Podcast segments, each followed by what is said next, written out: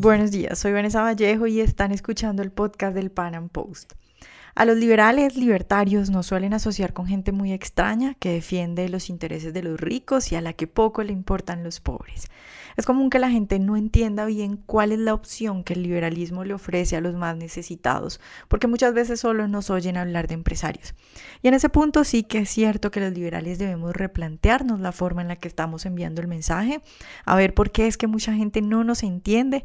Y bueno, para eso, para explicar de manera clara qué es lo que el liberalismo le ofrece a los más pobres, porque la verdad es que, aunque tal vez a veces no lo expliquemos bien, el liberalismo defiende al hombre a pie, defiende la igualdad ante la ley. El liberalismo, tanto en términos utilitaristas como éticos, es el sistema que más favorece a los pobres. Y bueno, de eso vamos a hablar hoy con María Martí, quien es una libertaria muy buena explicando este tipo de temas. Además, pues es columnista del Pan Am Post. María, buenos días y muchas gracias por estar hoy con nosotros. Buen día, Vanessa, ¿cómo estás? María, tú escribiste hace poco una columna que se volvió muy viral en el Panam, en la cual explicabas que los liberales queremos que los pobres salgan de la pobreza y que pues los socialistas quieren que los pobres sigan siendo pobres. Y yo creo que tú diste eh, en el clavo en una de las inquietudes más comunes de la gente que no conoce muy bien qué es el liberalismo. Eh, ¿Tú por qué crees que nos suelen asociar a los liberales con gente que solo defiende a los ricos? ¿Crees que tal vez estamos fallando en la forma como estamos comunicando el mensaje? ¿O por qué crees que eh, la gente no suele entender la conexión entre liberalismo y, riqueza? Yo te diría que quizás hay tres causas fundamentales, eh, a mi entender. una es, si vos ves un poquito la historia y te vas, por ejemplo, a la época de la Edad Media, la gente asociaba riqueza con la tierra que tenían, porque era lo único que les daba de comer. Entonces, eh, ¿qué pasaba? Se veía la riqueza como algo fijo, es decir, no como algo que uno podía crear. Entonces, la única manera de obtenerla era eh, o sacándosela a otro o los señores feudales que ya tenían montones de tierra que se las iba dando el, rey de turno.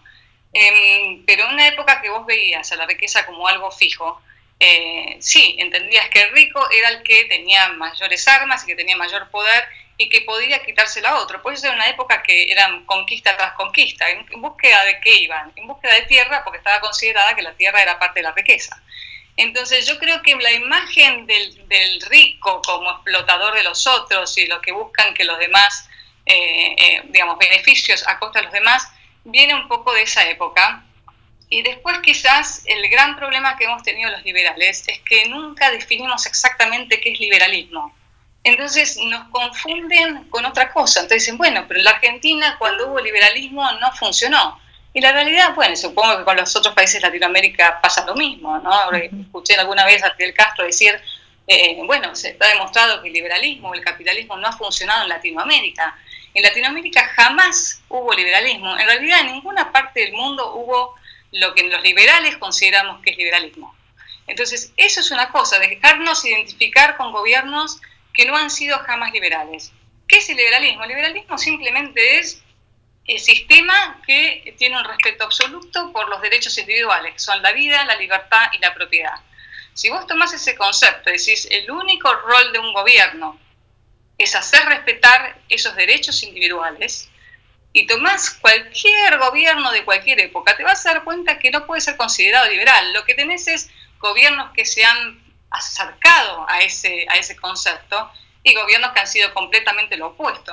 Pero teniendo eso en cuenta y ese significado en cuenta y empezás a ver, es muy fácil determinar esto es liberalismo y esto no fue liberalismo. Entonces dejarnos acusar permanentemente por cosas que no son reales, yo creo que eso ha sido nuestra falta. Siempre hemos estado en la posición de defendernos de las acusaciones y creo que la batalla que tenemos que hacer ahora es em, empezar, atacar no es una, una palabra linda, ¿no? pero ponerlos a, eh, poner la luz en las propuestas socialistas y mostrar las consecuencias que ellos han tenido. Y yo creo que ese es un gran desafío. Y el otro desafío que tenemos los liberales es dar un mensaje claro y simple. Yo creo que eh, muchas veces eh, hemos pecado por ser demasiado académicos o por explicar todo desde el, lado del punto desde el punto de vista económico.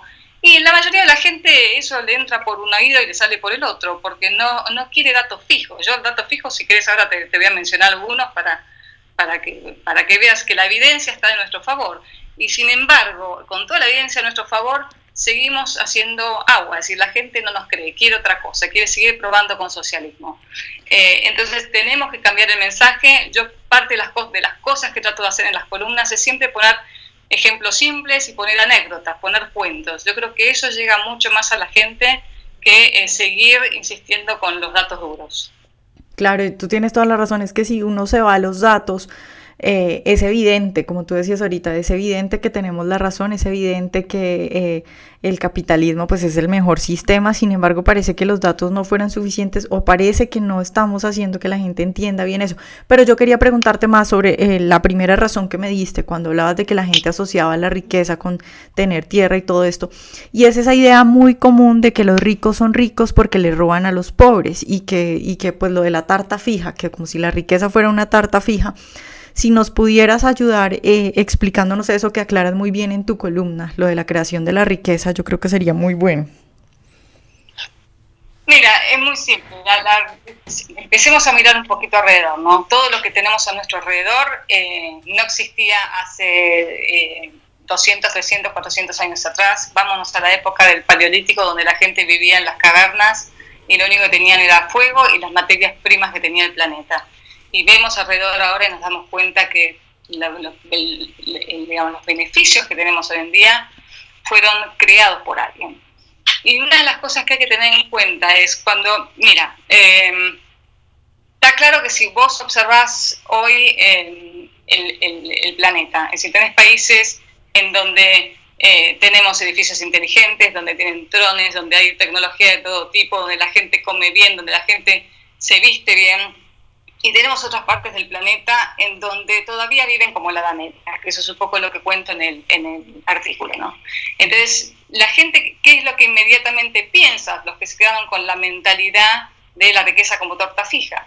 Bueno, eh, algunos países llegaron a, a, la riqueza antes, como si fuera una carrera de mil metros, llegaron antes a la meta, se agarraron la riqueza y no les dejaron nada a los que vinieron después, o vinieron después, o son más lentos, o eh, tienen más, menor educación o lo que fuera. Esa es un poco el típico, la típica mentalidad. En realidad lo que deberían ver es cuáles son las raíces que hacen que algunos países sean ricos y cuáles las raíces que unos países no, no vuelvan a la pobreza, sino que se conserven pobres, porque la pobreza está claro que es el estado natural, uno viene pobre, sí, sí, como la humanidad en su conjunto eh, ha venido al mundo pobre, eh, todo lo que tenemos hoy se ha creado.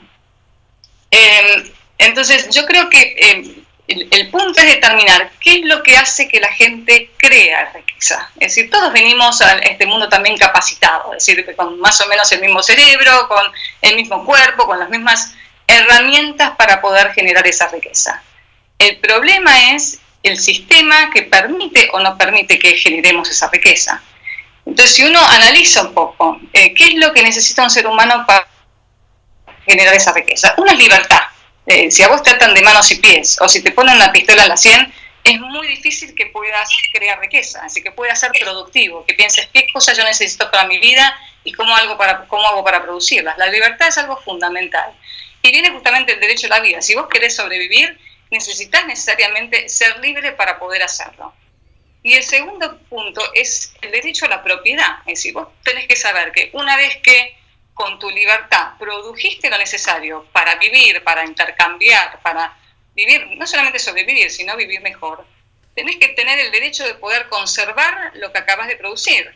Si a vos te pasaste durante un día haciendo tortas en el horno y cuando las sacaste del horno viene tu vecino y te saca el 50, 60, 70 o toda la producción que acabas de hacer de tortas, ¿qué posibilidades tenés de sobrevivir con esas tortas si alguien tiene derecho a sacártelas? Entonces, la propiedad no es un capricho, no es un invento que a alguien se le ocurrió decir a partir de ahora la gente tiene derecho a la propiedad.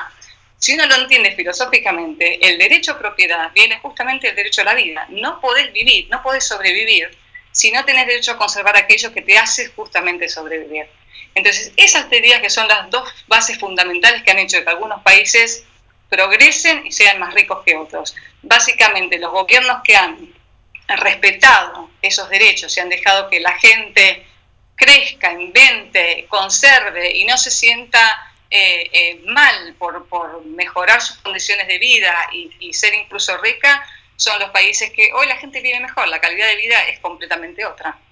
Claro, María, otra idea que va muy relacionada con esto es la de que la única forma de que la gente salga de la pobreza es ayudándola y lo puedes ver en las políticas de todos los países, las políticas redistributivas también entre países, por ejemplo, tú ves por ejemplo la UNICEF hablando de que, de que los países ricos tienen que ayudar a los pobres, siempre eh, poniendo los subsidios y la redistribución como la salida. ¿Cómo le explica uno desde el punto de vista liberal a la gente que la redistribución y que los subsidios no van a ayudar a los más pobres?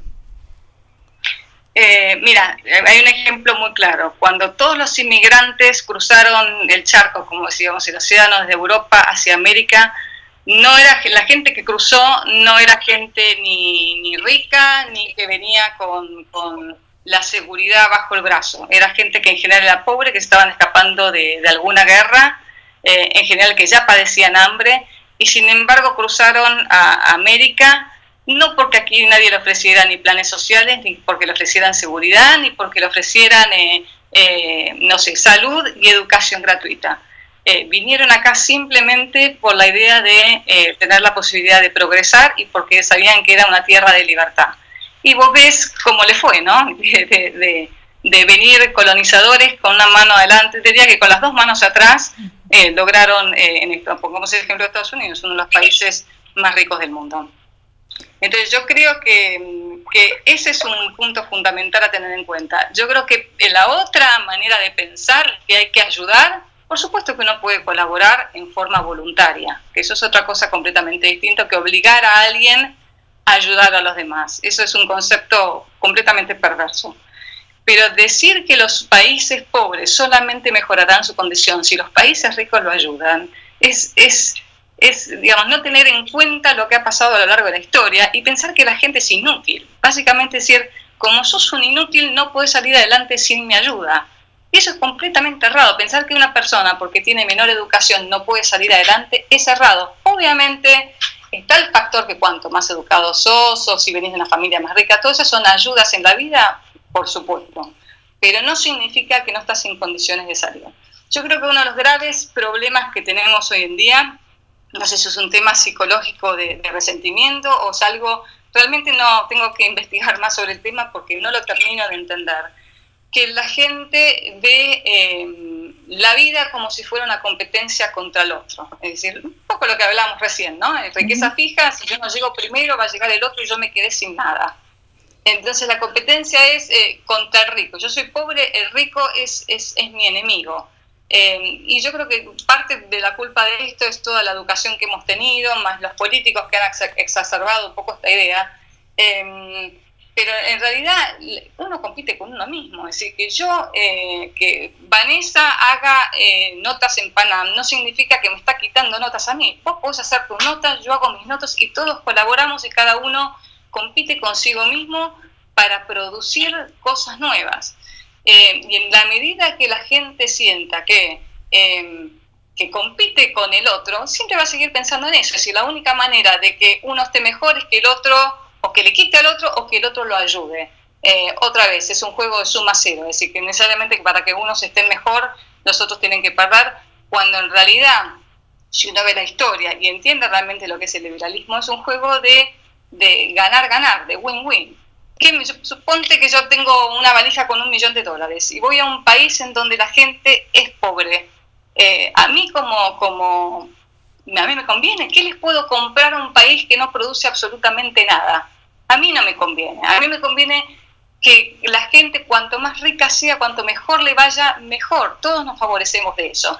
Y ese también es otro concepto que la gente tiene que romper, es decir, pensar que el rico quiere que el pobre siga siendo pobre para explotarlo es completamente lo contrario, o por lo menos eh, si hay ricos que piensan así, no los podemos considerar eh, liberales en el sentido que, definimos al comienzo.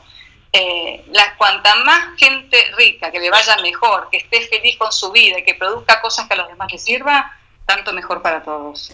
Claro, yo creo que es que no, de pronto no entienden bien cómo funciona el capitalismo, porque respecto a lo que dices, mucha gente piensa que alguien se, que, que, la gente, que todos los ricos se hacen ricos por robarnos. De pronto no entienden que en el capitalismo que nosotros los liberales defendemos, la gente solamente se hace rica cuando logra ofrecerle algo bueno a las demás personas. Es decir, personajes como Amancio Ortega, eh, con Sara y todas sus tiendas de ropa se han hecho ricas porque han aumentado nuestro bienestar. Pero creo que ese también es un punto que la gente no entiende. Y bueno, tú me mencionabas al inicio que tenías una cifra. Si quieres, eh, muéstranos para aquellos que aún no conocen las cifras, aunque hay quienes sí las conocen y, y aún se niegan a creer. Pero bueno, eh, dinos que, cuáles eran las que tenías. mira, estuve viendo justamente cada tanto chequeé un poco de estadísticas en, en la Heritage Foundation o en el Instituto Fraser y eh, hace poco sacaron unas estadísticas comparando eh, los países con mayor índice de libertad económica con respecto a los países que tienen mayor intervención del gobierno. Y te tiro algunas cifras para, primero, porque son cifras que sirven, pero evidentemente, eh, como hablábamos antes también, no son suficientes. Pero mira esto, por ejemplo, esperanza de vida, no estamos hablando solamente de riqueza acá, esperanza de vida. Eh, ellos toman países capitalistas, países socialistas y países que están en el medio. Yo te voy a dar las cifras solamente de los países más capitalistas y los países más socialistas. En el capitalismo la gente vive alrededor de 80.4 años, en los socialistas 64 años, es decir, 20 años más de vida en los países eh, capitalistas que en los países socialistas. Ingreso per cápita, mientras en los países más capitalistas es alrededor de 41 mil dólares, en los socialistas es de 5.400 dólares, un alrededor de unos 35.000 dólares más per cápita en los países capitalistas. Crecimiento de la economía anual, capitalistas 3.60%, socialistas 1,52%. Y pobreza la miden desde otros dos puntos de vista, desde el punto de pobreza extrema, que es lo que llaman ingresos menores a alrededor de 2 dólares diarios, es 30 veces mayor en los países socialistas que en el capitalismo, y la pobreza moderada, que son alrededor de 3 dólares por día, es 25 veces mayor en el socialismo que en el capitalismo. Eh, las clases más humildes, y termino con este dato, pues no te quiero arrumar, pero las clases más humildes son 11 veces más ricas en las economías liberales que en los modelos intervencionistas, socialistas o anticapitalistas. Vos dirás, bueno, toda esta evidencia no, no es suficiente, evidentemente no es suficiente. Yo creo que nos tenemos que basar en esto para decir, muchachos, no estamos inventando nada. Es decir, estas son estadísticas que lo pueden ver en cualquier lado. Eh, ahora el tema es cómo mandamos este mensaje en forma simple, con historias simples, para que la gente no solamente la toquemos eh, desde la parte racional, sino también que les demostremos que en su vida diaria, la parte emocional, que su vida diaria el capitalismo, el liberalismo les va a hacer vivir una mejor vida. Y el último dato que te tiro, ¿eh? porque mucha gente dice, bueno, pero si vives, si naces en una familia rica o eh, ya tienes eh, como otra vez, ¿no? Como una vez que tenés la riqueza, naciste no, no, hay manera de perderla y si naciste pobre tenés que morir pobre. Si vos analizás dentro de las, de las empresas que mayor dinero han generado, que han creado, digamos, en Estados Unidos, Em, como Apple, Google, Facebook, eh, Amazon, Yahoo, IBM, Oracle, todas esas empresas tecnológicas fueron creadas recién por eh, las últimas generaciones de inmigrantes, no, es no vienen de familias ricas, ni vienen de, no sé, de colonizadores de esa época, ni de, ni de varones feudales de la época, nada, son gente que ha creado la riqueza desde cero y desde hace muy poquito. Con lo cual el argumento de vivir, naciste rico, vive, morís rico y eh, naciste pobre y morís pobre, eso es otra vez la mentalidad medieval anterior, eso ya no existe más. Claro, bueno María, muchas gracias por estar hoy con nosotros. Por favor, Vanessa, muchas gracias a vos por la entrevista. Espero que hayan disfrutado nuestra entrevista de hoy. Nos vemos en una próxima emisión.